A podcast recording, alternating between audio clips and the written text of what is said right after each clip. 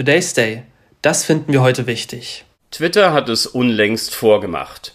Wer einen verifizierten Account mit dem entsprechenden blauen Häkchen im Profil haben möchte, die Option wünscht, seine Tweets innerhalb von 30 Minuten überarbeiten zu können, das Hochladen längerer Videos in besserer Qualität als Mehrwert sieht, das Bedürfnis hat, seinen Account mit einer SMS-basierenden Zwei-Faktoren-Authentifizierung abzusichern und für den weitere zusätzliche Funktionen des Paketes Twitter Blue interessant sind, zahlt 8 Dollar im Monat oder im Jahr 84 Dollar. Damit ist ein Bezahlmodell in die Welt der sozialen Netzwerke gekommen.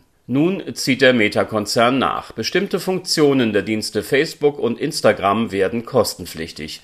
Das Produkt, um das es geht, trägt den Namen Meta Verified. Auch hier steht das Häkchen als Zeichen eines überprüften und somit legitimierten Accounts ganz weit vorne im Pflichtenheft des Bezahlfeatures. Ein unmittelbarer Zugang zur Kundenbetreuung und eine Funktion, die von Nachahmerprofilen schützen, gehören auch zu dem Paket, das jetzt zuerst in Australien und Neuseeland zur Verfügung stehen wird es kostet monatlich 11,99 Dollar, für Nutzer eines iPhones wird es teurer, da hier Apple bei der Buchung des Dienstes über den App Store eine Gebühr von 30 Prozent verlangt, die Meta über den höheren Preis refinanziert. Darüber informierten am Montag das Manager-Magazin, die Tagesschau, die Neue Züricher Zeitung und weitere Newsseiten im Internet Plötzlich also existieren in dem gelobten und vom wirtschaftlichen Erfolg verwöhnten Land der sozialen Netzwerke Bezahlmodelle. Die Gründe dafür liegen auf der Hand. Man braucht Geld.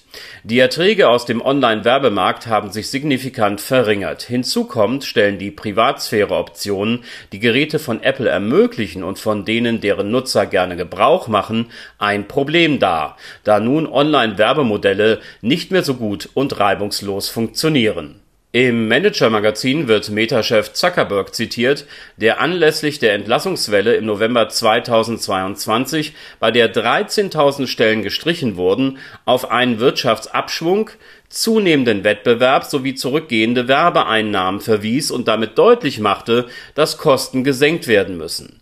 Mit dem jetzt eingeführten Produkt Meta Verified will der Konzern also zusätzlich Geld verdienen auf Stockstreak.com schreibt Autor Sascha Gerhardt dazu, dass wenn Gebühren erst einmal etabliert wurden, der Weg zu kostenpflichtigen Premium-Inhalten sicher nicht mehr weit sei.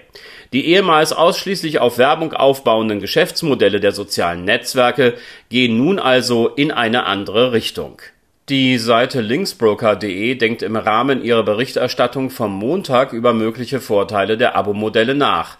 Vielleicht sei die Verifizierung ein Mittel, um sich gewisser Fehlentwicklungen in diesem Bereich wie Falschmeldungen, Fake-Accounts und dem zum Teil unfreundlichen Umgangston zu entledigen. Zudem würden die wirtschaftlichen Zuwächse durchaus deutlich ausfallen.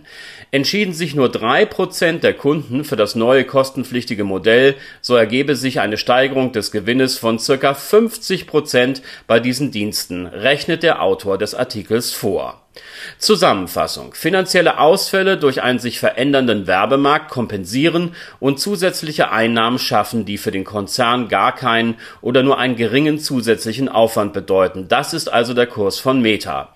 Bislang betreffen die Änderungen nur Facebook und Instagram. Wann wird WhatsApp folgen? Der Trend, bislang vorhandene Angebote etwas auszubauen oder umzugestalten, ihren Mehrwert aber hervorzuheben und diesen damit in die Welt der Monetarisierung zu überführen, ist nicht neu.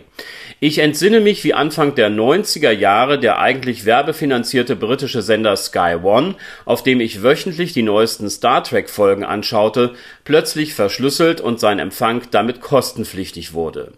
Die Werbung allerdings lief dort dennoch weiter. Ähnliches gilt für das Privatfernsehen in der Bundesrepublik.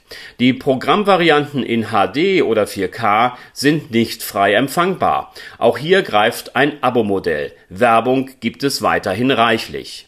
Es kommt darauf an, ob der Konsument in einem veränderten Angebot und sei die Modifikation auch noch so gering, den viel zitierten Mehrwert für sich zu erkennen vermag. Ob der wirklich vorhanden ist, sollte man allerdings genau prüfen, bevor man sich dazu entschließt, nun ein zahlender Kunde zu werden. Today's Day, ein Projekt von netkiosk.digital.